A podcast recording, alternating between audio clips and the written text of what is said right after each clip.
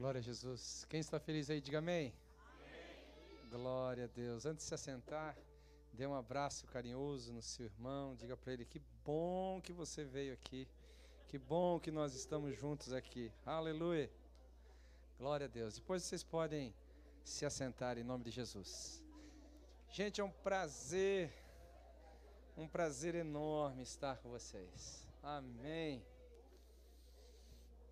Aleluia. Vou sair bem na foto aí? Glória a Deus. É um prazer enorme estar com vocês. Eu já conheci gente que me conhece, né? Estava conversando com a irmã ali da, da, da, da, livraria, não sei se é livraria, biblioteca. A Shellen. Shellen? Shellen. Ah, a gente se conhece há. Não vou falar há muito tempo, tá, irmão? Essa é coisa que. Só para os íntimos, né? Que, mas tem acontecido muito isso. Eu tenho visitado alguns lugares esses dias, pastor Luiz. Estava conversando com o irmão assim. Tem um pregador muito conhecido no Brasil. E ele falou assim: Jamal, puxa vida, eu estou tão feliz em estar aqui. Eu falei: que bom, eu também estou feliz em rever você. Ele falou assim: é. É que eu, eu, me lembro quando eu era assim, um garotão, assim, um adolescente, assim, eu via você pregar. eu não sei se eu recebi aquilo como elogio, ou se eu estava entrando em depressão, que a idade está chegando. Eu ia olhar, mas eu olhava para ele assim e falava assim, cara, esse cara não é tão mais velho do que eu, assim. é que na realidade eu comecei muito cedo, né? Eu com 19 anos já pregava o evangelho e são 30 anos pregando o evangelho, quase 25 anos só de tempo integral.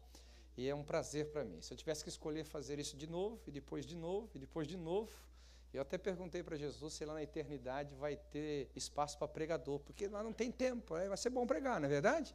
Né? Vai ser uma maravilha, não tem hora para começar, não tem para acabar o culto lá, vai ser muito bom, né? Aqui a gente tem esses obstáculos, né? Precisamos terminar na hora certa, porque a vida continua. Mas é um prazer enorme estar com vocês, conhecê-los. Né? Espero que a partir de hoje nós nos tornemos amigos, nos tornemos parceiros, nos tornemos né, participantes do que Deus está fazendo nesta geração, participantes do que Deus está construindo nesta cidade, participantes do que Deus está fazendo com vocês. Algumas pessoas me perguntam, Pastor Marcelo, qual que é o seu ministério? Meu ministério é fazer você dar certo, aleluia. Né? Meu ministério é servir onde Deus te plantou. Eu faço isso por anos e anos e anos e anos. Poderia contar aqui dezenas de testemunhos, centenas de testemunhos de que meu prazer poder investir nas igrejas locais, para que essas igrejas sejam saudáveis, essas igrejas sejam maduras e essas igrejas então cumpram com o propósito do reino dos céus. Minha maior alegria é ver gente saudável, consequentemente, igreja saudável. É ver gente madura, consequentemente, igreja madura. Ver gente vivendo e transferindo os valores do reino, então, igrejas comprometidas com os valores do reino. Então, resumindo tudo isso, se a gente conseguir, se a gente se esforçar, se a gente se dedicar, eu acho que a gente pode juntos construir algo glorioso aqui em Montreal. Amém? Amém. O amém foi muito, muito gostoso. Também estou feliz né, de rever o meu amigo Luiz, Luiz Gomes, os mais íntimos, Luizinho de Vinhedo. Né? Agora é mais de Vinhedo, de Ottawa, né? de Ottawa, né? Então fiquei muito feliz, pastor Luiz aqui, a gente está pertinho, né? A gente não pode cometer os mesmos pecados do Brasil, hein? Tão pertinho e tão longe, viu? Né? Às vezes a gente se encontrava no Brasil e dizia, pô, Luiz, a gente mora tão pertinho e ficamos, às vezes, tanto tempo sem se ver, né? A gente, vamos prometer diante do público que a gente não vai cometer esse pecado aqui? Então tá bom, tá ótimo, né? É um prazer enorme mesmo. Ah, eu, eu quero falar um pouquinho sobre vida cristã, mas uma vida cristã baseada em propósito, propósito esse coordenado pelo grande maestro, o Espírito Santo. Eu espero que você possa abrir o teu coração, porque eu não vou investir muito tempo ensinando, eu vou apenas falar a respeito de princípios, falar a respeito de verdades espirituais que vão nortear cada um de nós aqui a construirmos nossa vida cristã. E tudo passa e tudo se fundamenta na pessoa do Espírito Santo. Por quê? Na minha teologia, para o nosso momento, para a nossa estação profética chamada graça, igreja, A pessoa mais importante para nós é a pessoa do Espírito Santo. Falou, mas pastor, você não é um pregador cristocêntrico? Sim, sou. Por isso que a pessoa do Espírito Santo é extremamente importante. Mas você não é um pastor da palavra? Sim, por isso que eu sou um pregador do Espírito Santo. Por que, que eu quero falar isso? Porque que eu afirmo que a pessoa do Espírito Santo é a pessoa mais importante para nós, por algumas razões. Vamos olhar para o Pai. Quantos aqui creem no Pai e no Filho do Espírito Santo? Diga amém. amém. Então estou no lugar certo. Vamos olhar para o Pai. A Bíblia fala que o Pai amou o mundo de tal maneira. É um versículo que toda criança decora, né? Quem é crente aqui desde a barriga da mãe sabe esse versículo decora e salteado. Porque Deus amou o mundo de tal maneira que deu. Eu te faço uma pergunta: tem como Deus revogar o que ele já fez? Não. Tem como ele tomar de volta o filho? Não. Deu, está dado. Não é esse ditado lá no Brasil? Deu, está dado. Ou seja, o que Deus fez, o que o Pai fez, está feito, está consumado. Não tem mais como fazer de novo, não tem mais como recuar. É uma obra estabelecida. Deus enviou o seu filho. Bem, nós sabemos que o filho Jesus, o verbo que se tornou carne, João capítulo 1 fala sobre isso, veio e manifestou a glória de Deus, ok? E a Bíblia fala que ele, se tornando homem, se humilhou ao ponto de ir para a cruz. Na cruz ele morreu. Eu te pergunto, tem como ele voltar atrás? Tem como Cristo rebobinar a sua história e dizer: não, não quero mais ir para a cruz, não quero mais morrer pela humanidade? Não, não tem como. O que está feito, está feito. Então, o que o Pai deu está dado, o que o Filho fez está feito. No entanto, quando nós falamos da obra do Espírito Santo, nós nunca vamos falar sobre o que foi feito, sempre vamos falar no que está sendo feito. Sempre no que está sendo realizado. O Espírito Santo tem um papel extraordinário de valorizar, de dignificar, de se tornar palpável, experimentado a doação do Pai. O Espírito Santo tem o papel de se tor de tornar real a salvação proposta à humanidade. Então, no momento que nós negamos a pessoa e o ministério do Espírito, é a mesma coisa de não valorizarmos o sangue derramado de um homem, Jesus enviado pelo Pai. É uma questão extremamente importante. Esse texto nos reporta quando os doutores da lei, os escribas e fariseus, estavam num um problema sério com Jesus, dizendo só, toma cuidado, vocês estão achando que eu expulso o demônio por Bezebu, não, ok, não é bem assim e tal. Ele explica, ele termina a coisa dizendo, espera um pouquinho, olha, se vocês pecarem contra o Pai, tem perdão, se vocês pecarem contra o Filho, tem perdão, mas... Então, quando você se levanta contra o Espírito, automaticamente você está se levantando contra toda a obra da redenção. O Pai que se propôs dar, o Filho que se propôs se entregar, e principalmente com o Espírito que tenta convencer o homem do seu pecado. Agora, olha que coisa interessante nisso. O que o Pai fez está feito. Quanto concorda, diga amém. amém. O que o Filho já fez está feito. Quantos concordam? Deu glória a Deus. Agora, veja a importância que a própria Trindade deu à pessoa do Espírito Santo.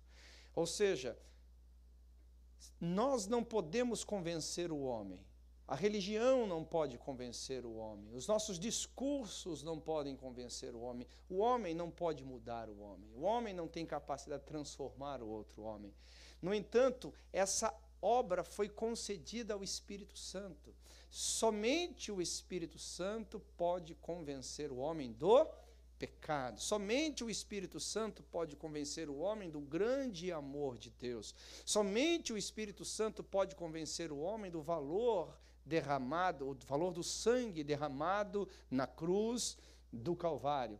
No momento em que nós não nos relacionamos com a pessoa do Espírito, não entendemos o seu ministério, nós estamos comprometendo toda a obra da redenção, e aí ela começa a, a, a, a, se mover em esferas. Podemos comprometer a obra da redenção em nós, por nós e também, no caso de liderança, podemos comprometer a obra da redenção sobre outras pessoas. Então é extremamente importante, eu e você, como cristãos, eu estou numa conferência para cristãos, estou certo ou estou errado?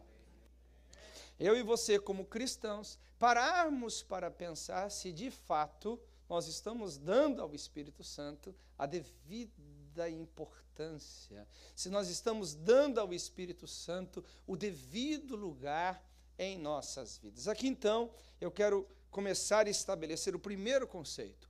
A nossa geração, eu e você, precisamos tomar um caminho de volta que eu chamo de reverter a nossa negligência com a pessoa do Espírito Santo.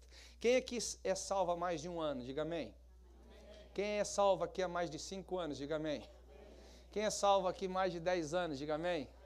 Quem é salvo mais de 15 anos? Diga amém. Quem é salvo mais de 20 anos? Diga amém. Eu vou parar na meia idade aqui, tá bom? Ok? Ó, 20 anos você é salvo. Vamos lá, estou trabalhando aqui conceitos e doutrinas ao mesmo tempo. Quantos creem que no momento que você foi salvo, você se tornou moradia, residência permanente do Espírito Santo. Diga amém. amém. Glória a Deus. Então, por quê? Quando eu digo você, eu quero dizer nós. Quando eu dizer nós, eu quero dizer abstratamente. Não quero atacar nem ofender ninguém aqui. Meu papel não é esse. Porque você, depois de 20 anos, 15, 10, 5, 1 de convertido, tendo uma pessoa que acorda com você, que dorme com você, que vai trabalhar com você, você diz que não conhece Ele. Isso só tem uma resposta. Nós, nós, temos sido extremamente negligentes em desenvolver um relacionamento com aquele que mora dentro de nós. Com aquele que habita conosco todos os dias, em todos os momentos. Então, na realidade, muito do que a gente faz como uma expressão de busca, e não está errado, me entenda bem, ao mesmo tempo é uma exclamação de negligência. Porque após 20 anos andando com alguém, 25 anos andando com alguém, nós deveríamos conhecê-lo numa certa magnitude, nós deveríamos conhecê-lo já numa certa dimensão. Quantos concordam? Diga amém. Eu sei que para nós, o dia que eu ouvi isso da pessoa do Espírito Santo, foi um tapa na cara para mim. Eu fiquei extremamente envergonhado, mas me fez muito bem. E fez muito bem, porque eu falei, é verdade. Não tem como eu dizer que não é verdade. Né? E daquele dia em diante, eu comecei a falar para o Espírito Santo: Espírito Santo, né? não é que eu não te conheço. eu quero te conhecer melhor. não é que eu não te ouça, eu quero te ouvir melhor. Não é que eu não te entendo, eu quero te entender melhor. Então, o Espírito conseguiu o seu objetivo. Eu reverti a minha negligência. Eu parei, eu parei de ver o Espírito Santo apenas como uma força ativa nas reuniões crentísticas. Eu apenas parei de ver o Espírito Santo como aquele que se manifesta em um momento necessário. Eu comecei a vê-lo como Deus presente, o Deus residente, o Deus que habita comigo e está comigo em toda e qualquer situação, inclusive nas que eu estou errado, nas que eu me equivoco, nas que eu não interajo tão bem como gostaria de interagir, que, que faço coisas que eu não gostaria de fazer, Ele está presente. Então, no momento que eu tenho a consciência da Sua presença, eu tenho consciência da Sua residência permanente, eu começo a reverter esse quadro de negligência. Esses dias eu tive uma experiência muito interessante. Eu estava de mudança. Quem já fez mudança aqui?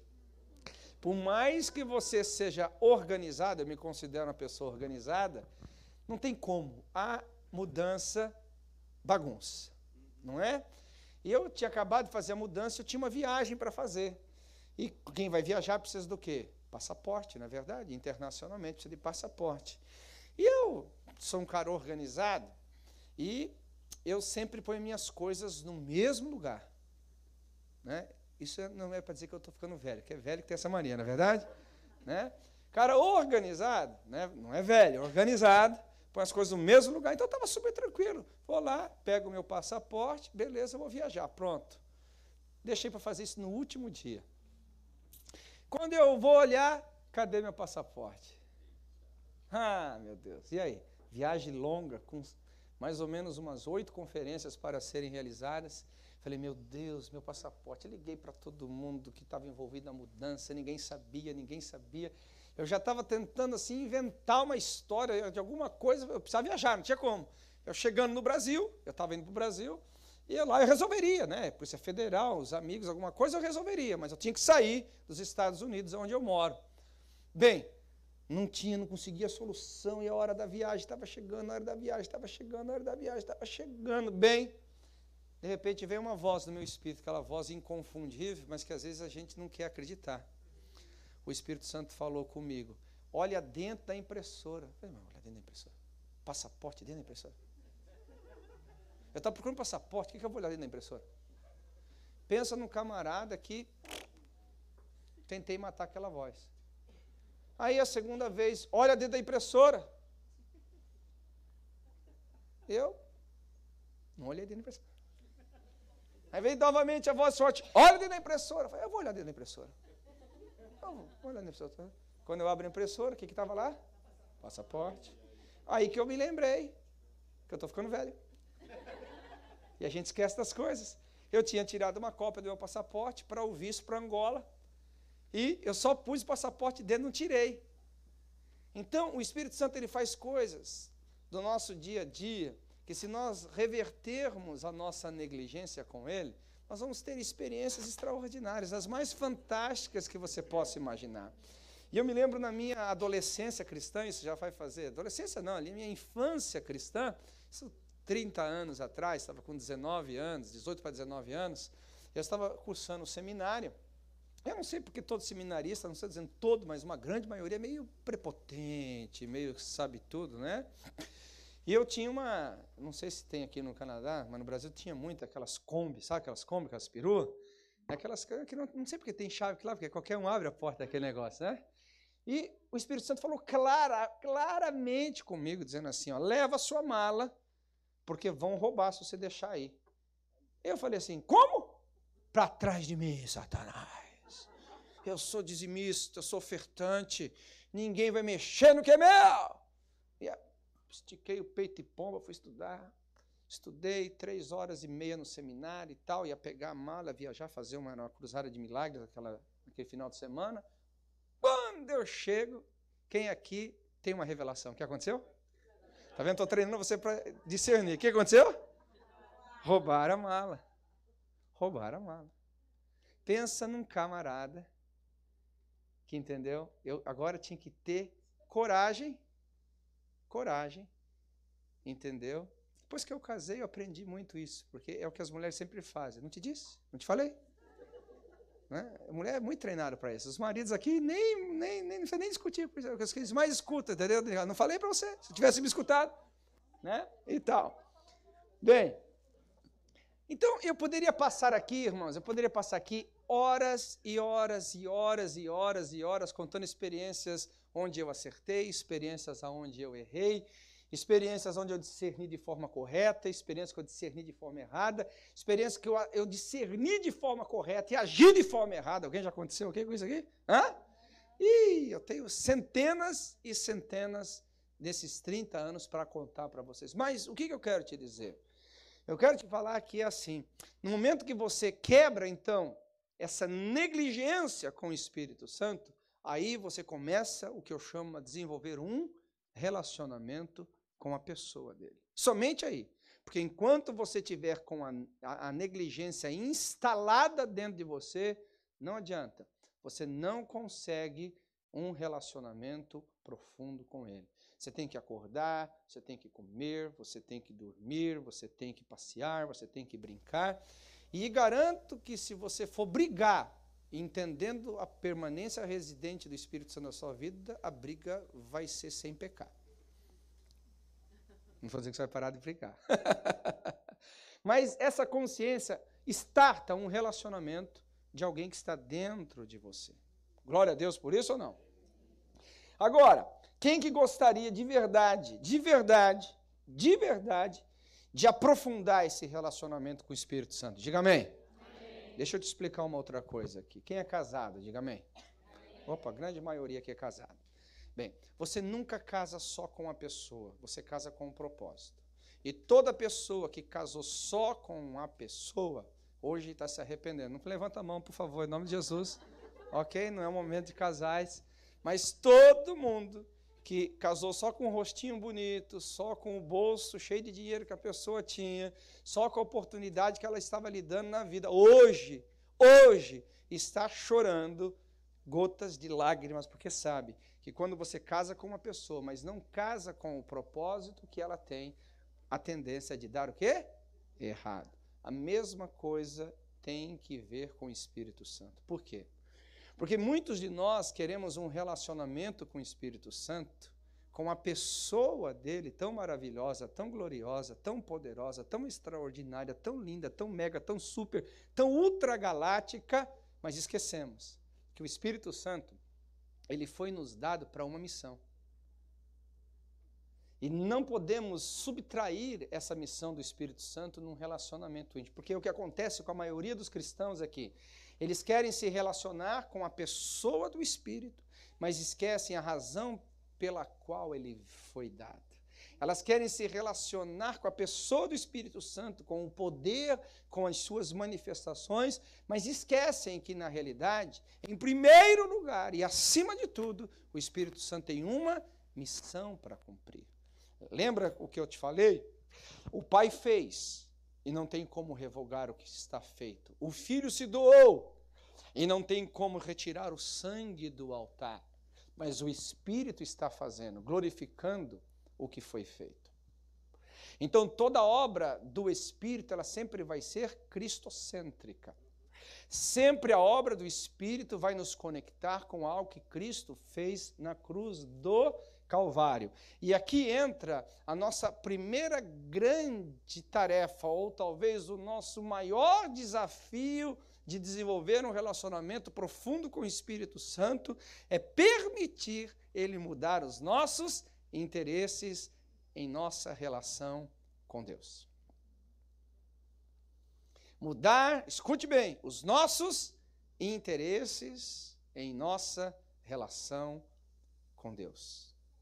Eu estava conversando no carro com os pastores, algo que Deus tem falado forte, mas forte comigo mesmo, é que nós, a vida inteira, estamos sempre dando uma resposta. Em qualquer momento da nossa vida, nós estamos dando uma resposta. Quando você come, você está dando uma resposta para a fome. Quando você bebe água, você está dando uma resposta para a sede.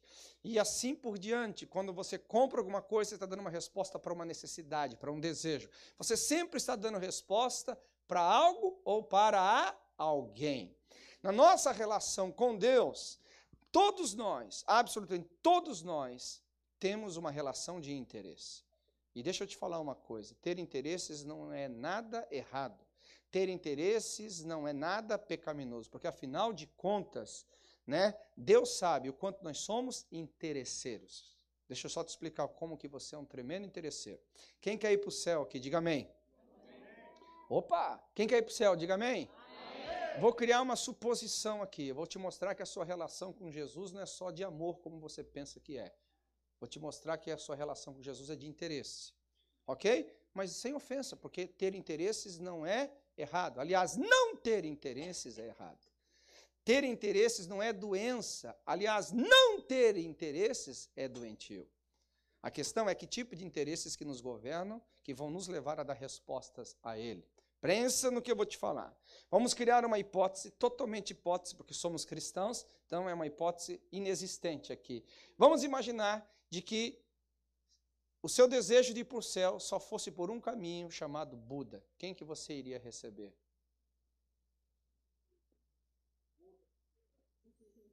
Não, não adianta você se enganar. Eu sei que fica difícil você querer. Não precisa dizer, eu sei que você diria Buda. Você aceitou Jesus porque ele é o caminho, a verdade e a vida. Se a Bíblia falasse que era Buda, quem que você ia aceitar? Buda. Porque você tem um interesse.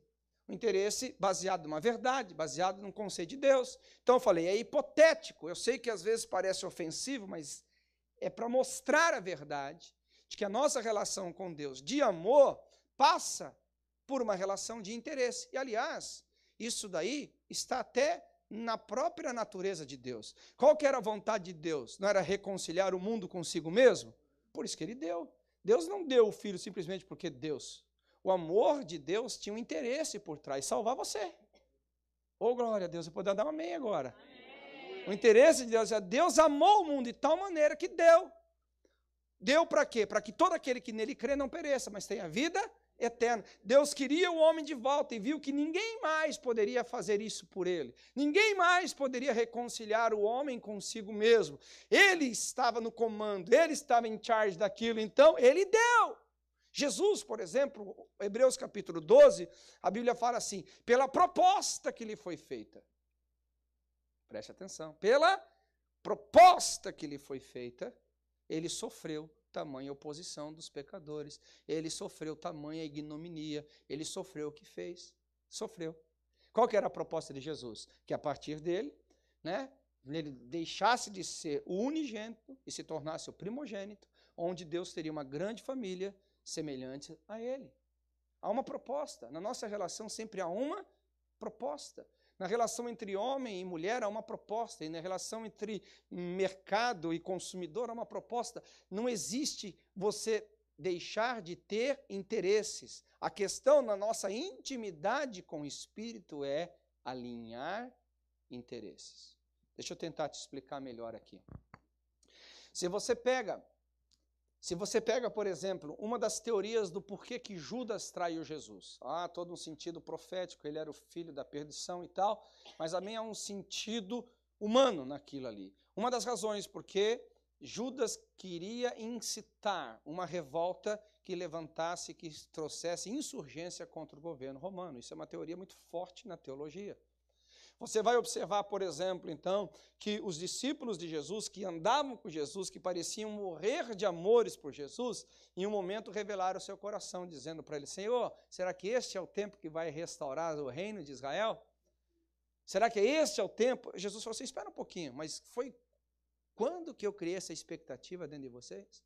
Quando é que foi que eu disse que talvez um dia, quem sabe, de alguma forma, libertaria vocês da, da, da, opressão de Roma, nunca. Então, eu não sou responsável de satisfazer essa expectativa do coração de vocês. De onde é que veio aquela expectativa? Deles mesmos. Porque eles viram em Jesus a única fonte de poder que pudesse se levantar contra o Império Romano. Havia outra forma deles se libertarem. Então, eles projetaram os seus interesses em quem? Em Jesus. E eles novamente, então, indagam Jesus, isso lá em Atos capítulo 1, dizendo: Senhor, será este o tempo que tu restaurarás o reino de Israel? Jesus fala assim: Deixa eu te falar uma coisa. Sobre tempos e épocas não me pertence. Jesus foi muito claro. Você, você não pode trazer esses interesses para o relacionamento comigo. Você não pode trazer esses, esses interesses para o propósito para o qual vinha o mundo. Isso não está dentro do meu escopo. Isso não está dentro do, da, da, minha, da minha, do meu espectro ministerial. Mas o que compete a vocês é: fiquem em Jerusalém, sejam cheios do Espírito, então sejam testemunhas. Jesus então falou assim: haverá uma época, há uma estação, há um tempo onde o Pai vai cuidar disso, mas o que compete a mim não é isso. Na realidade, todos nós, quando começamos a nos relacionar com a pessoa do Espírito Santo, a nossa tendência sempre está conectada a nós mesmos. A nossa tendência está conectada aos nossos próprios interesses. As nossas tendências estão conectadas à nossa própria ânsia e vontade de ter experiências, porque o, o sobrenatural ele nos fascina, o sobrenatural nos contagia, conhecer o desconhecido nos atrai, descobrir o que está encoberto é um fascínio da humanidade. E nós sabemos que as coisas que os olhos não veem, que os ouvidos não ouvem, que jamais sobe ao coração do homem, estão à disposição do Espírito Santo e ele torna isso conhecido para nós. Então a gente entra numa relação com o Espírito Santo, muitas vezes extremamente egoísta extremamente egoísta. E a gente passa a não ter a profundidade de relacionamento que deveria ter com ele. Agora, a gente não mata isso da noite para o dia. Por várias razões. Isso é um processo de caminhada e também é uma questão de necessidades. Porque a gente vem para Deus cheio de necessidades. Quem aqui tem necessidades? Eu tenho diversas. Eu tenho inúmeras. Se eu fosse viver com Deus para Ele atender todas as minhas necessidades, uma eternidade só não ia suprir. Você entendeu o que eu estou falando ou não? Agora, a, as fases do nosso relacionamento com o Espírito Santo vão mudando. As fases da nossa maturidade com o Espírito Santo vai mudando. E ele então vai fazendo com que a gente enxergue uma vida um pouco fora da nossa própria necessidade. Ele começa a nos mostrar uma vida um pouquinho fora, entendeu, dos nossos próprios problemas e de nosso próprio universo e começa a enxergar a esfera divina. E começa a enxergar a esfera de Deus. E começa a enxergar a esfera do reino. Então vamos aqui pensar um pouquinho sobre se tornando cooperador com o Espírito Santo. Quem quer se tornar cooperador com ele nessa amizade? Diga amém. Então, vamos pegar aqui alguns textos que vão definir as missões do Espírito Santo. Para que, que o Espírito Santo foi nos dado? Ok? Primeiro, para convencer o mundo do pecado. Olha para o seu irmão, esse aí que você acha ele o mais santo possível, que vai te pagar uma pizza depois do culto, aleluia. Né? Glória a Deus. Olha para ele e fala assim: Olha, olha para diga assim: a missão do Espírito não pode ser dissociada à sua missão. E uma das razões que ele veio ao mundo é convencer o homem do pecado. Deixa eu falar uma coisa para você. Ao mesmo tempo estou falando para mim, ao mesmo tempo estou falando para nós. Você nunca vai num relacionamento mais profundo, mais largo, mais alto, mais dinâmico, mais poderoso com o Espírito Santo, de que onde o seu arrependimento já chegou. Quem vai limitar a sua profundidade, quem vai limitar a dimensão, a dimensão de relacionamento com o Espírito Santo, é a forma como você vai enxergar o pecado na ótica do Espírito. Porque eu te pergunto uma coisa: se o Espírito Santo não puder nos convencer da primeira grande obra para a qual ele foi enviado, por que, que ele vai nos levar para outro estágio?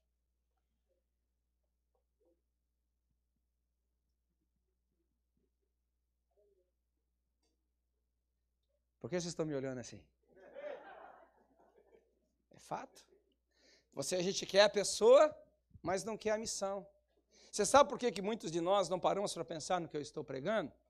Porque nós somos uma geração, isso quer dizer nós mesmos, uma geração. Somos aí sete, é, é, sete bilhões de pessoas na face da Terra egoístas. Então, tudo que a gente enxerga do mundo é nas lentes do egoísmo.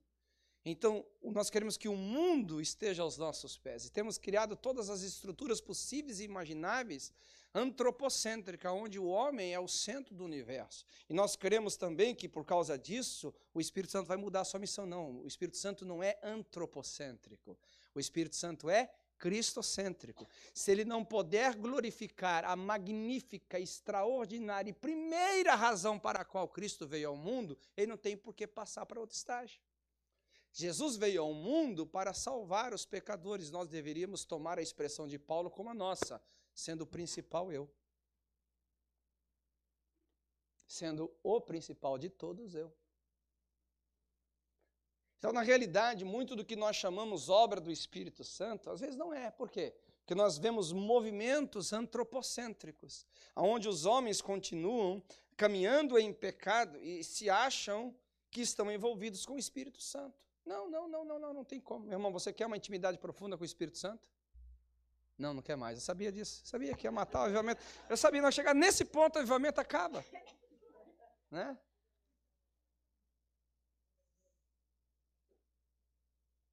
É, é difícil isso. Porque quando nós nos relacionamos com o Espírito Santo, a gente parece que se senta numa cadeira de auto-piedade e, e quer que o Espírito Santo fique lambendo as nossas feridas.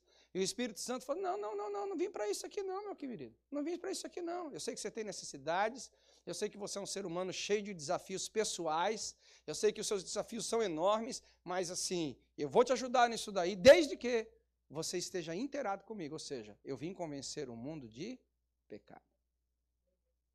Eu prometo vir aqui uma próxima vez, se vocês me convidarem, ensinar especificamente sobre isso.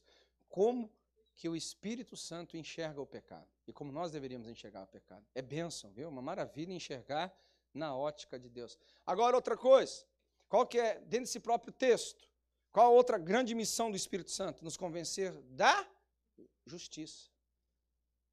Porque muitos de nós pensam que o Espírito Santo, quando fala sobre nos convencer do pecado, é de nos fazer ter uma mentalidade deplorável, decaída, decadente, agonizante, como quem nunca poderá ir de nada a lugar nenhum. Não, na verdade não é isso. Quando o Espírito Santo nos convence de pecado, eu prometi que voltaria aqui a ensinar sobre isso, é nos mostrar na ótica divina que o pecado está vencido e nós podemos andar em vitória, ou seja, andar na justiça de Cristo. E aí então, quando você se livra na ótica do Espírito Santo, você vai entrar um mecanismo de fazer Cristo se manifestar em você, porque esse é o ministério do Espírito. Ele vai receber tudo que é meu e vos ensinará.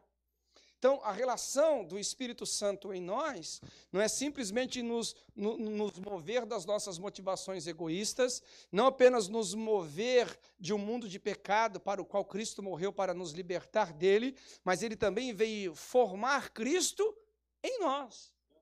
Ele veio gerar Cristo em nós. Então, se o Espírito Santo está dentro de você e você não tem negligenciado o seu ministério, cada dia você está andando em vitória contra a sua própria ganância, a sua própria, o seu próprio egoísmo.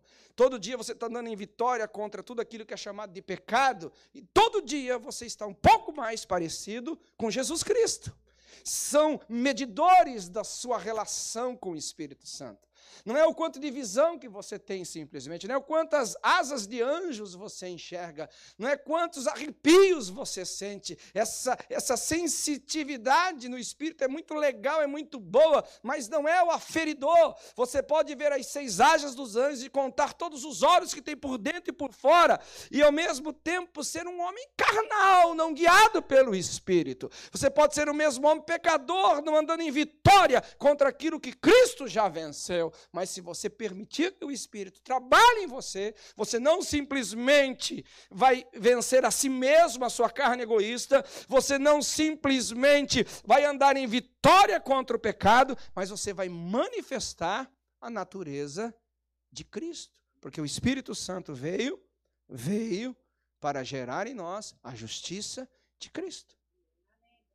Formar Cristo em nós. Isso aqui é a segunda vez que eu vou voltar aqui, amém? Vou ensinar sobre justiça. Quando a gente gosta de um lugar, a gente se convida, não é verdade? Isso é coisa itinerante. Né? Tá comigo aqui ou não? São verdades da nossa relação com o Espírito Santo. Glória a Deus ou não? Agora, uma coisa interessante. No momento então que Cristo é formado em nós, você começa a ter o mesmo sentimento que houve em Cristo Jesus, porque esse texto que está lá em Filipenses capítulo 2, que diz assim: Tende em vós o mesmo sentimento de Cristo, que sendo a semelhança de Deus, não usurpou ser igual a Deus. A primeira coisa, mate o seu egoísmo, né? E sendo Deus, e sendo Deus, foi obediente até a morte de cruz.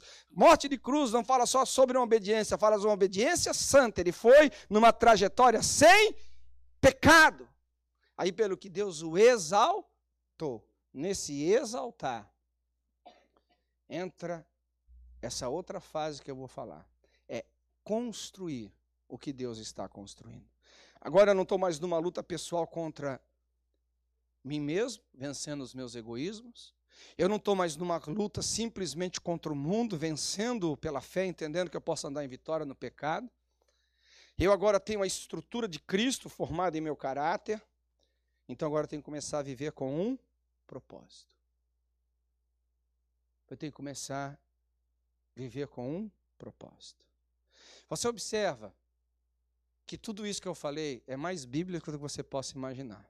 Eu vou te dar a sequência disso daí. Vamos ver na Bíblia. Jesus veio, chamou os discípulos, eles viram sinais, maravilhas e milagres e ainda mantiveram egoísmo. Jesus foi lá e tira isso deles. Ok?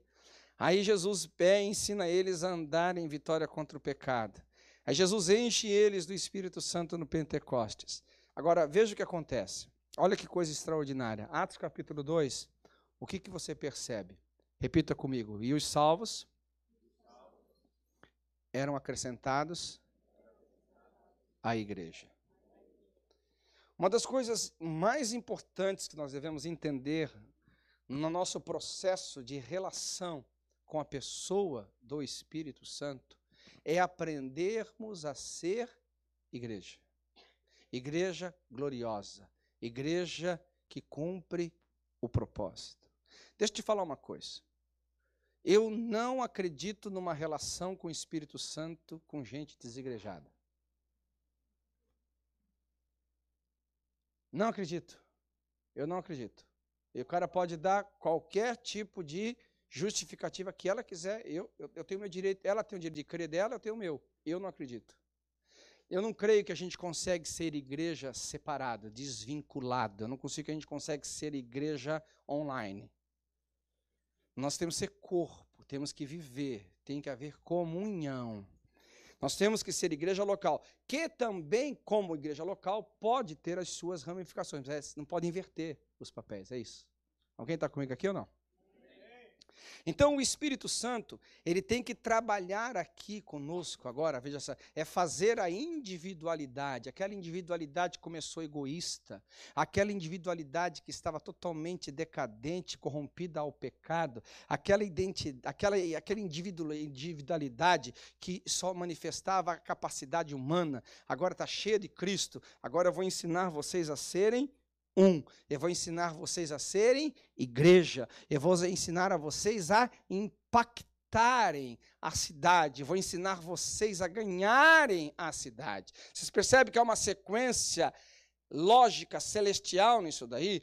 Agora, imagina se esse processo todo acontece. Vamos lá, vamos agora. Somos igreja, tá? Quem é que é igreja nova, diga amém. amém. Aleluia. Igreja nova, escuta assim. Você não passou pelo processo de vencer seu egoísmo. Aí você vence a igreja. O que, que acontece? Nem vou falar.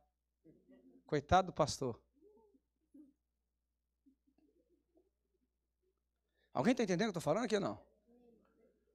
Aí você vem aprender a ser igreja sem individualmente, sem individualmente vencer o pecado. Aí você vem aprender a querer ser igreja sem viver por um propósito que é maior do que você mesmo. Acontece o que tem acontecido nos dias atuais. É um amontoado de gente se reunindo como cristãos, mas que não são igreja.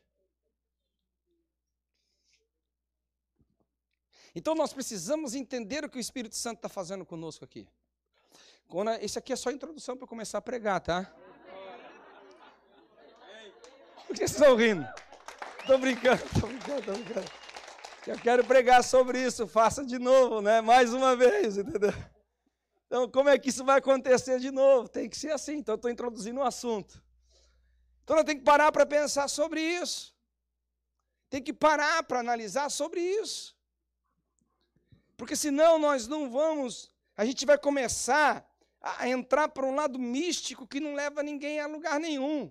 A gente vai entrar para um lugar místico de relacionamento com o Espírito Santo que vai alimentar nossa vaidade, mas não vai construir e edificar o reino de Deus na terra. Se nós não chegarmos em toda a nossa experiência por essa caminhada que eu preguei até agora, a não ser igreja, vinculado pelas suas juntas e ligamentos, aonde cada um de nós edificados pelo Espírito, manifestando a natureza de Cristo, possamos servir uns aos outros com os nossos diferentes dons, ah, sendo igreja, possamos glorificar a Cristo, manifestando manifestando a sua glória, sendo igreja ganhando almas, sendo igreja edificando, sendo igreja treinando, sendo igreja, sendo sal, sendo luz, sendo um luzeiro no meio de uma geração corrompida, eu diria: onde está a pessoa do Espírito em nós, trabalhando para nos tornarmos igreja?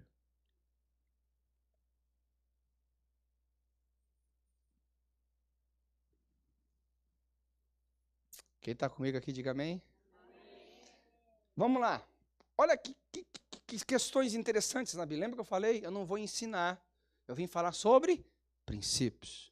Então não cobre de mim ensino hoje. Só preste atenção em princípios. Eu diria o seguinte: vamos imaginar você conhecendo um camarada. Você vai ver de quem que eu estou falando na Bíblia. Um camarada que dizia assim: Cara, Jesus apareceu para mim. Jesus. Quem é? Como é que você se converteu? Jesus pregou para mim dizendo que eu tenho que aceitar Jesus. É, foi o que aconteceu com esse cara.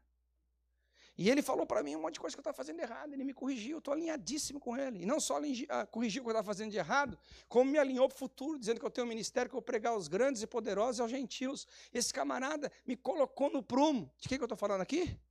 De Paulo. Agora presta atenção.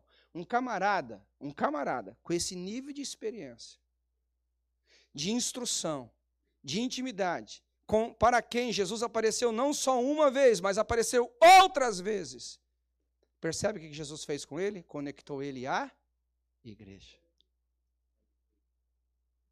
Ei, essa sua espiritualidade solitária, isolada, independente, ela não vai te levar a nada e a lugar nenhum. E não vai cooperar com Jesus. não vai cooperar com o reino de Deus. Não vai cooperar com o propósito do que, do que o Espírito Santo quer fazer na face da terra. Mas ele apareceu para mim, lógico, apareceu, não estou duvidando. Quem é que está duvidando? Ninguém está duvidando de você. Ah, mas ele falou comigo. Lógico que falou, é verdade. Agora a questão não é o quanto ele apareceu, a questão não é o quanto ele falou, a questão é o quanto você está interagindo da forma correta. A Bíblia fala que a multiforme graça de Deus será conhecida na igreja. Qualquer obra do Espírito Santo que descaracteriza a igreja, que descaracteriza o corpo de Cristo, você põe em xeque, em quarentena. Alguém conhece a linguagem de quarentena aqui? Né? Quem mexe com computador entende, entende bem. Em quarentena, para ver se não é um vírus doutrinário, se não é um vírus comportamental, que se nós permitirmos entrar em nós ou no nosso sistema de ser igreja, vai nos corromper. E quem é que pode convencer isso? É só o Espírito Santo. Ninguém pode fazer isso. Além, não é uma pregação que muda isso, não é um ensino que muda isso, ainda que seja extremamente importante, mas só a pessoa do Espírito Santo. Somente a pessoa do Espírito Santo. Agora, observe bem: imagina um homem na envergadura de Paulo, no nível de intimidade que ele tinha. O que, que ele diz? O que, que ele fazia? Qual era a grande missão de Paulo? Era uma missão individual? Era uma missão pautada no próprio ministério dele? O que, que Paulo estava construindo? Seu próprio ministério? Paulo estava construindo o seu próprio nome? Paulo tinha lá um registro, Ministério Paulo de Saulo Incorporation. Hã? Era isso? Não, não era. Qual era o ministério de Paulo? Edificar a igreja, edificação dos santos. Paulo não tinha um ministério pessoal, o ministério de Paulo era edificar a igreja de Cristo. Toda, toda, toda ação do Espírito Santo em nós é cristocêntrica. A obra do Espírito Santo nunca vai nos levar a nos comportar de forma contrária ao que Cristo se comportaria. A obra do Espírito Santo nunca vai nos levar a fazer algo que Cristo não faria. A obra do Espírito Santo em nós não vai nos fazer sentir algo que o Espírito, que o Jesus Cristo não sentiria. Toda obra, toda obra do Espírito em nós é cristocêntrica. Eu te faço uma coisa, qual que é o grande aspecto da obra do Espírito Santo em nós, nos tornando igreja? Para santificá-la e apresentá-la para o noivo.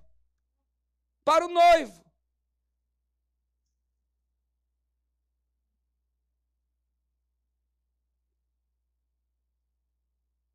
Eu sei que na minha terceira vez que eu vier aqui, eu vou ensinar sobre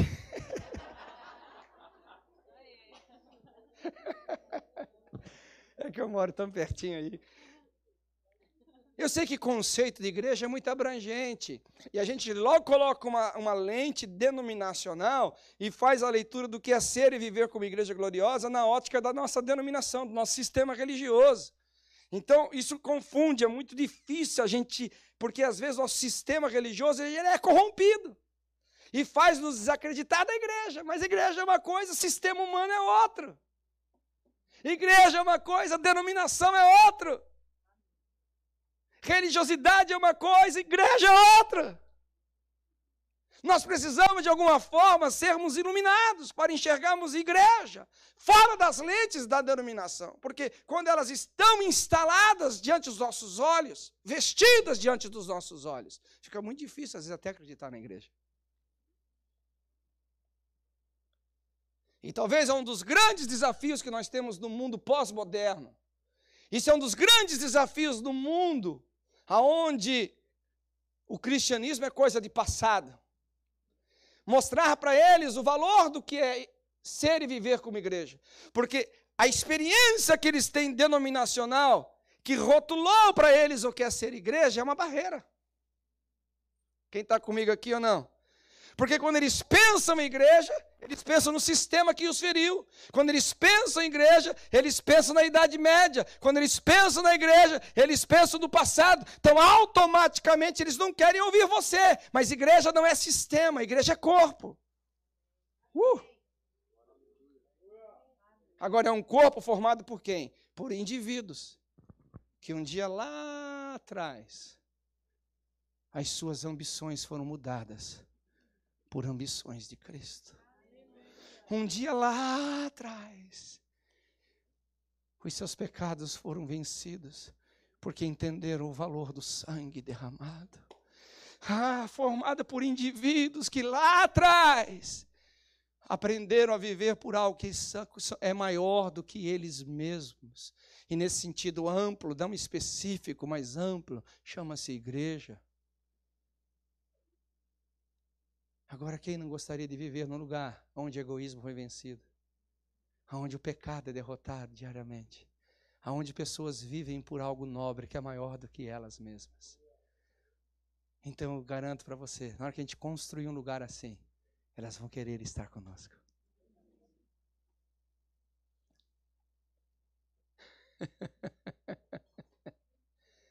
Aleluia, elas vão querer estar conosco. Elas vão querer ouvir o que a gente fala, elas vão querer experimentar o que nós experimentamos, elas vão querer viver o que nós vivemos, elas vão querer participar do que nós participamos, elas vão querer ser o que somos, estar conosco. Estar conosco. Todos não considero isso uma verdade, mas uma grande maioria. Então, quando a gente pede para Senhor, faça de novo. Acredito que muito dessa, desse clamor, dessa exclamação, desse desejo, acho que está conectado a muitas fases da vida cristã. Talvez o Pentecostes derrama de novo aquela glória. Talvez está conectado aqui alguns avivamentos que nós conhecemos do passado. Deus, faz de novo, foi tão lindo que foi feito lá atrás.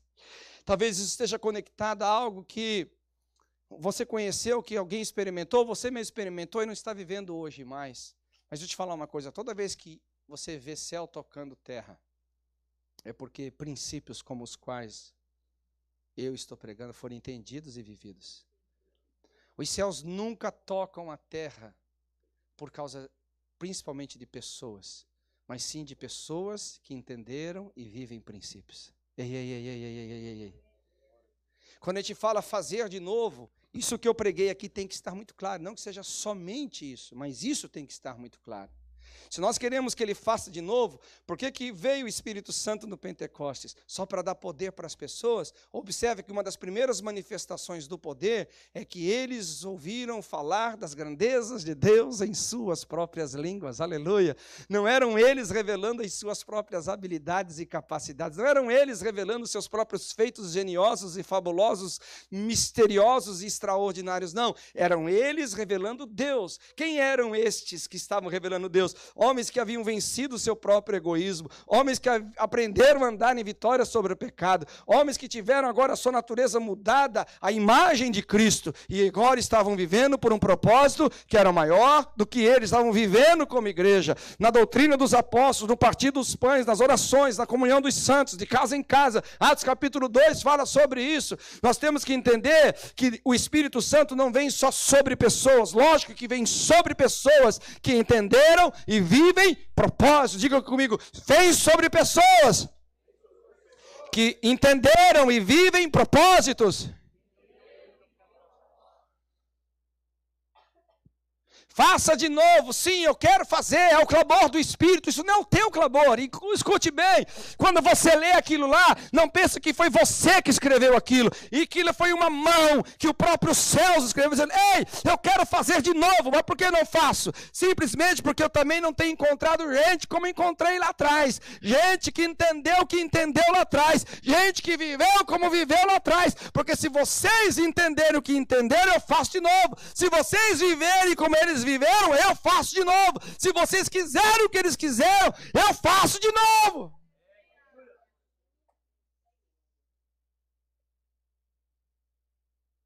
Me mostra um homem na Bíblia que manifestou a glória de Deus que não viveu por propósito. Noé só construiu a arca porque entendeu o que Deus queria fazer. Abraão só saiu da Mesopotâmia porque entendeu o que Deus queria fazer. Moisés só desceu de volta ao Egito porque entendeu o que Deus queria fazer. Elias, Eliseu, Davi, de quem mais poderei eu dizer? Jesus dizia a razão pela qual ele veio ao mundo. Me mostra na Bíblia um homem por meio do quem Deus tocou a terra. Me mostra na Bíblia um homem por meio de quem a glória foi manifestada, simplesmente porque ele era um homem que amava a Deus. Não, não e não. Homens que entenderam o propósito. Homens que estão dando a sua vida, estão dando a sua vida para viver esse propósito.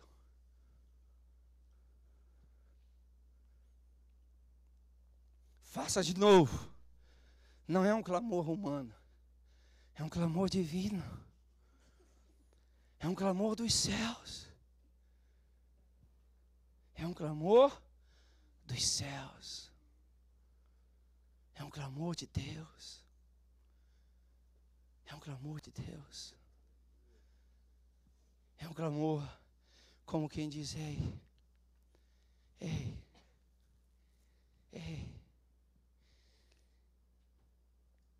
Deixa eu, o Espírito Santo, livrar você do seu egoísmo. Isso está te matando.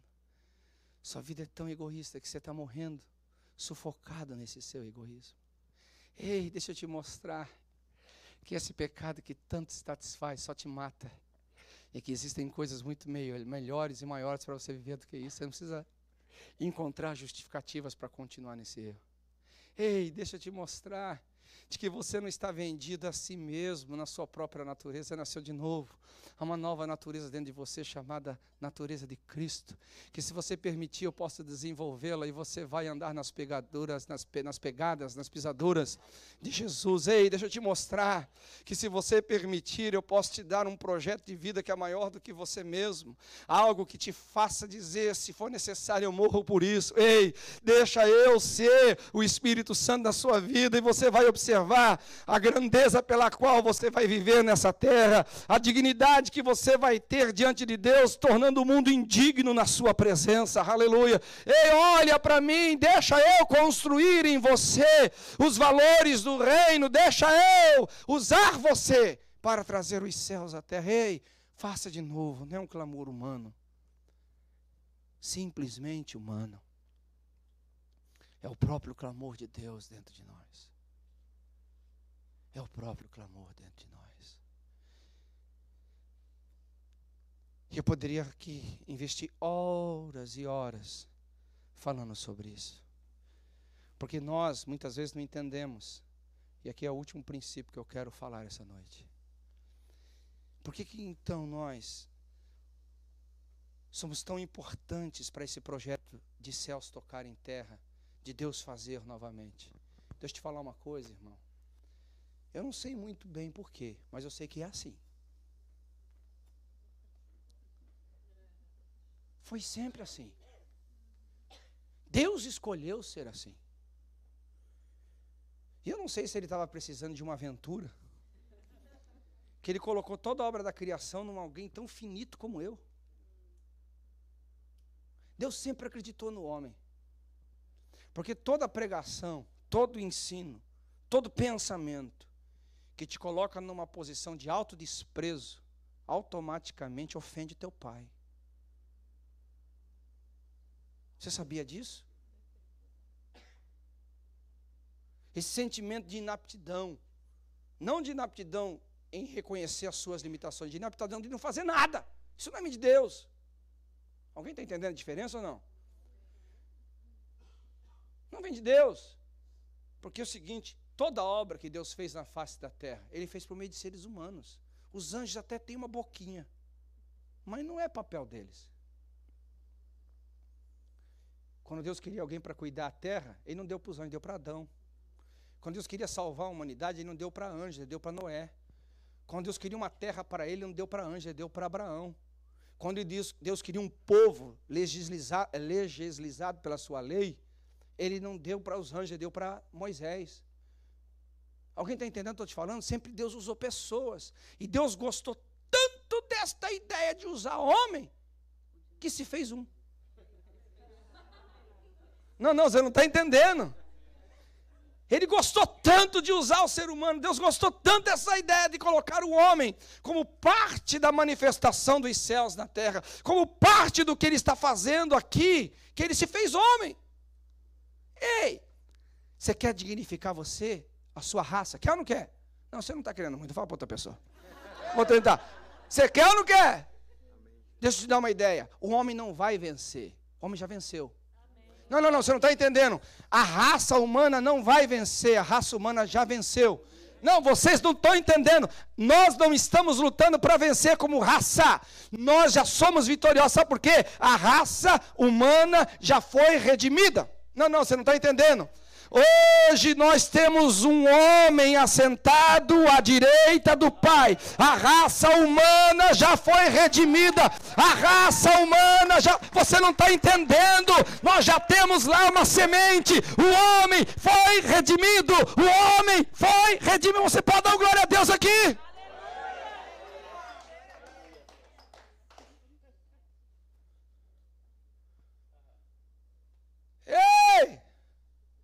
Escute bem. Essa é a mentalidade de Deus.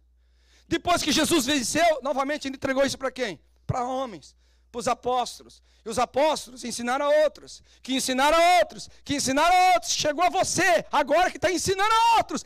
Deus escolheu assim. Isso causa um problemão, no bom sentido, problemão, um certo tipo de pensamentos no céu.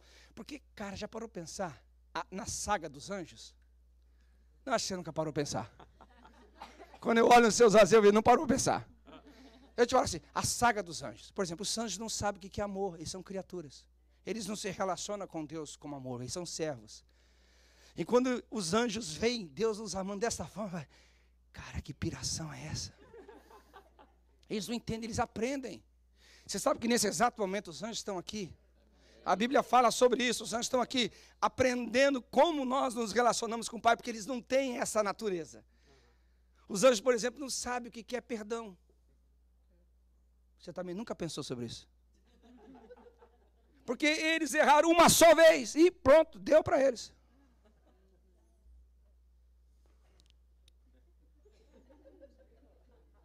Os anjos não sabem o que é fraqueza. Você viu um anjo fraco? Se o ver também, fazer de conta que não vi. Porque eu não quero anjo fraco do meu lado. Fraco já chega eu. Não é verdade? Eles não sabem o que é fraqueza. Aí eles veem um Deus, olha só. Vou só contar uma história para vocês.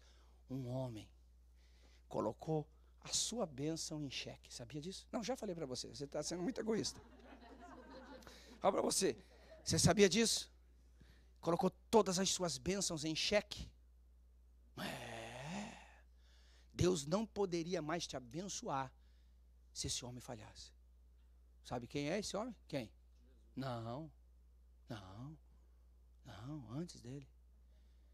Não, não, não. Eu sabia que vocês não iam saber. Eu precisava mostrar a minha revelação aqui. Não. Escuta aqui. Há um homem na Bíblia que o diabo chegou para ele assim e falou assim: Sabe por que, ele te serve? É. Sabe por que, ele te serve? Em outras palavras, traduzindo aqui, pôr na tecla SAP, você comprou o louvor dele. Tira tudo dele. Tira tudo dele. Você vai ver que ele não vai te louvar. Se Ló tivesse. Ló, até eu esqueci agora. Jó tivesse falhado. E Deus novamente procurasse adoradores, o diabo ia tocar a campanha. Pé! De novo, vai comprar adorador?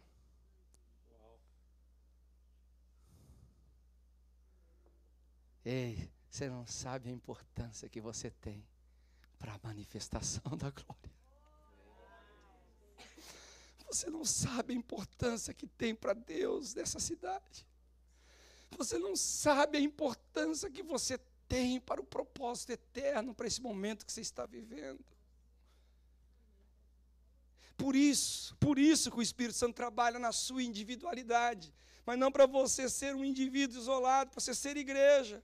Por isso que ele trabalha na sua individualidade, para que o seu egoísmo não te mate, não roube o teu potencial. Por isso que ele trabalha na sua individualidade, para que você não seja escravo do pecado e sim escravo de um propósito maior do que você. Por isso que ele trabalha na sua individualidade, para que nas dimensões de maturidade que nunca são iguais, nós nunca estamos lendo a mesma página do livro quando se fala de maturidade, para que a gente possa cada um na sua forma, no seu dia, na sua dimensão e nível de maturidade, possamos ser mais parecido com Cristo, mas jamais esse trabalhar na individualidade vai nos tornar indivíduos isolados, vivendo para nós mesmos, para os nossos próprios sonhos. Ele nos quer fazer nos tornar igreja gloriosa. Aleluia!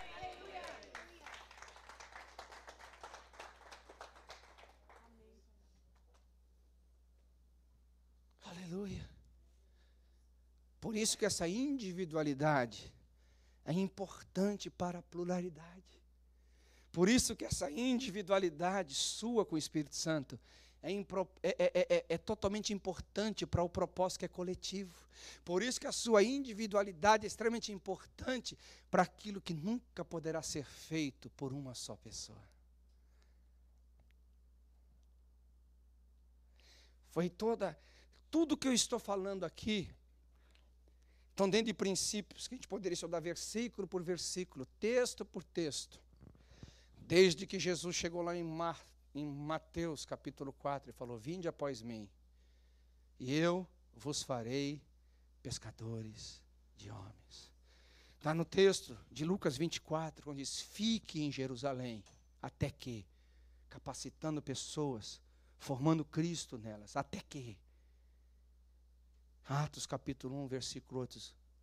Vão às nações, começando em Jerusalém, Judéia, Samaria, até chegar aos confins da terra, depois de cheios do Espírito Santo. A questão, eu começo a terminar aqui. Aqui entra uma coisa extremamente importante. Para não dizer que eu sou um pregador que não lê a Bíblia. Abra a Bíblia que depois da introdução agora eu preciso começar a pregar.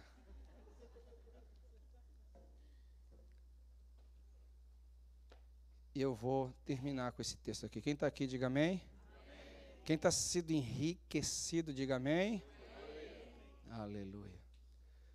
Nós vamos usar ali para os antigos a transparência.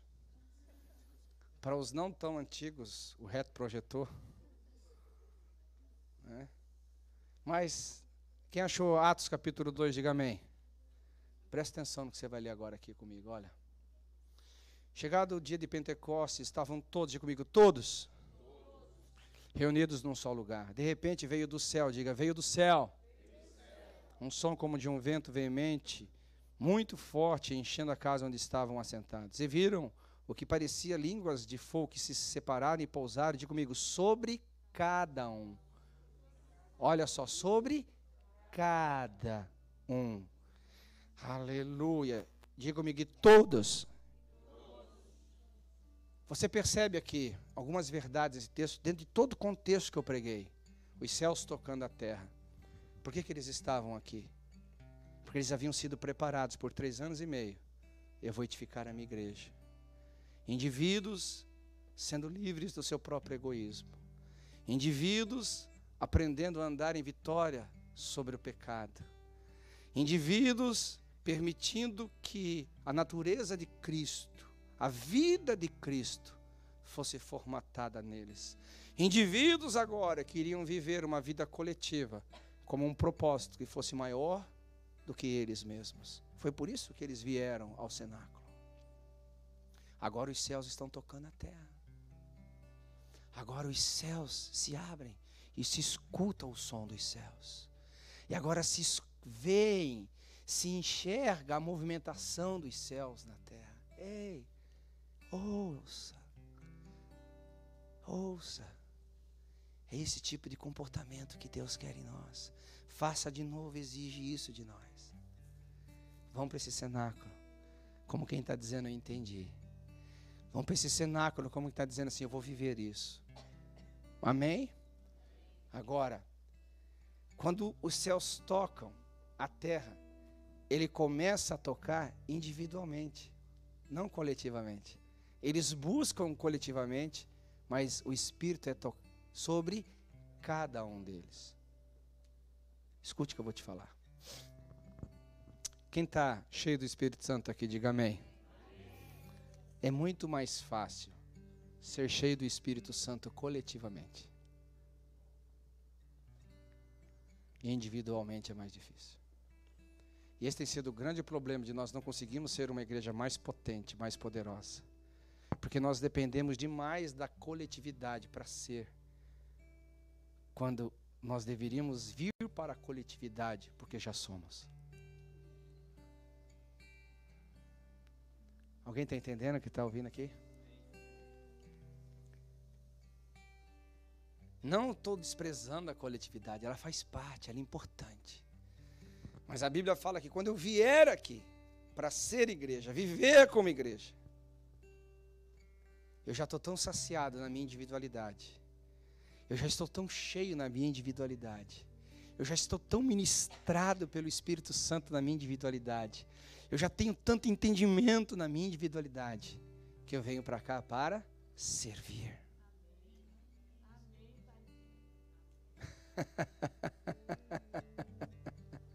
Ei, eu vou, eu vou até olhar para cá, eu não posso olhar, você não fala para você. Espera um pouquinho, pastor. Eu vou até fechar os olhos, porque eu não quero dizer que eu estou falando para você, ainda que eu esteja falando para você.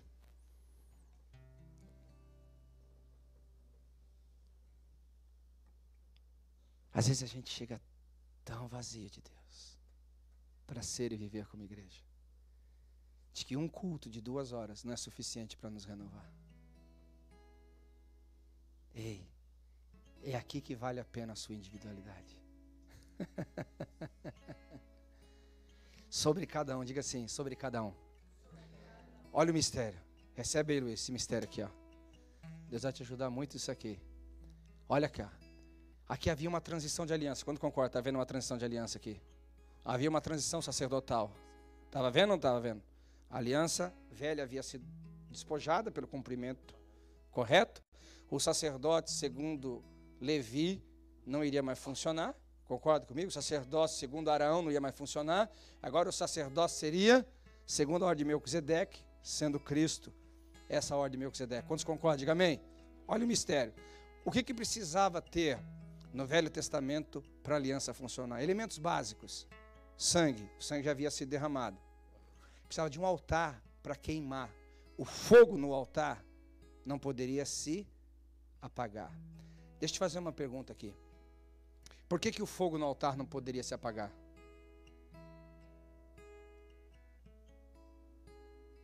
Simples. A primeira chama acesa sobre o altar não foi o homem que acendeu, foi Deus. O fogo veio do céu e acendeu o altar. Qual que era o papel do sacerdote? Manter a chama? Por isso que não podia apagar. Por que Nadab e Abiú trouxeram fogo estranho? Porque eles trouxeram um fogo que não foi aceso por Deus para queimar dentro da casa de Deus. Isso é o fogo estranho. Agora, quem é o altar? Nós temos um altar de bronze hoje? Não. Quem é o altar?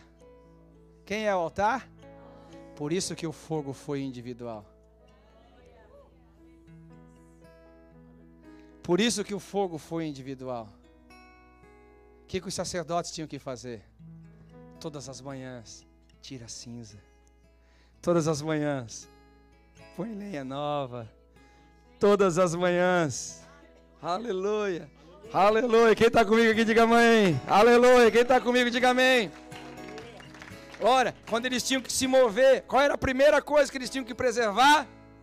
O fogo. Eles iam no altar e colocava aquele fogo com cuidado. Qualquer movimento que você vai fazer na vida, qualquer movimento que você vai fazer na família, no ministério, no trabalho, qual a primeira coisa que você tem que tomar cuidado? O quanto você vai ganhar mais, o quanto mais influência você vai ter, o quanto mais like você vai ter, o quanto mais exposição você vai ter. Não, é o quanto você não afeta o fogo que um dia foi aceso em você, o propósito que foi aceso em você. É individual, só que não é vivido na individualidade, ele é vivido na coletividade. Alguém pode dizer amém aqui? Aleluia aleluia, aleluia, aleluia, aleluia, aleluia.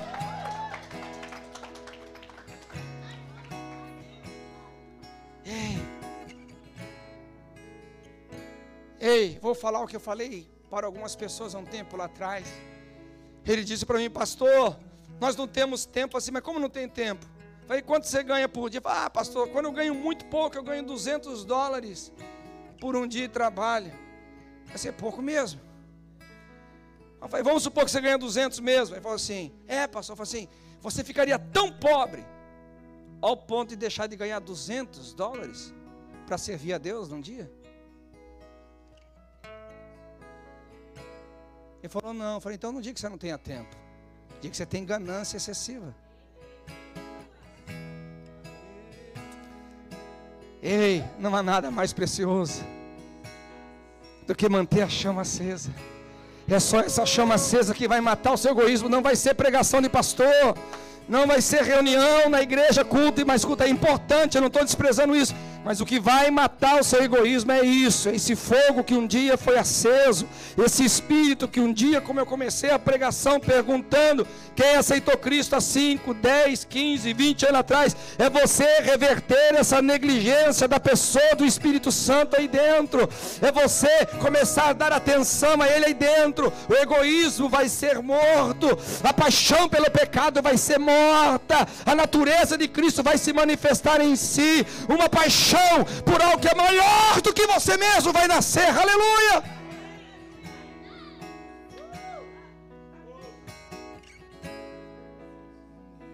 Ei, faça de novo. Não é um clamor teu, não. É um clamor dos céus.